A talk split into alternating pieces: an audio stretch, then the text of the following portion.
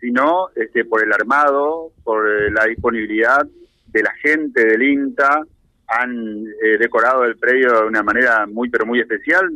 Estamos hablando de alrededor de 2.500 chicos de entre primaria y secundaria que van a estar visitando la jornada de hoy, primera jornada de puertas abiertas del INTA. Bueno, creo que los nervios del momento, ¿no, Marcelo? Mi querido Marcelo Paita, que nos da dos minutos en el trajín previo al comienzo del acto. ¿Cómo va? Buen día. Hola, buen día. Sí, la verdad que estamos muy muy ansiosos, sí, pero contentos, disfrutando esto de abrir la puerta de las puertas del INTA. Así que la verdad que muy muy contentos y con todo el acompañamiento que tenemos de la gente. Así que la verdad que contentos. Y nos espera un buen fin de semana.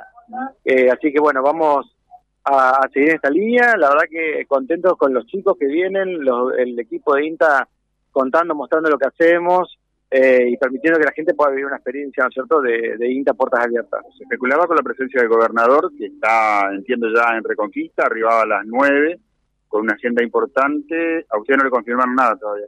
Eh, no, nosotros no hemos confirmado nada, pero, pero bueno, si viene el gobernador, bienvenido al INTA, por supuesto.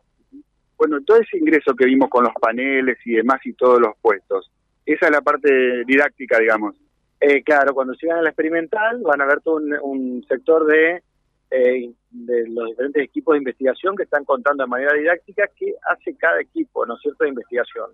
Y después en otros stands tenemos todo lo que se hace en extensión, es decir, en todo el territorio, en los procesos productivos.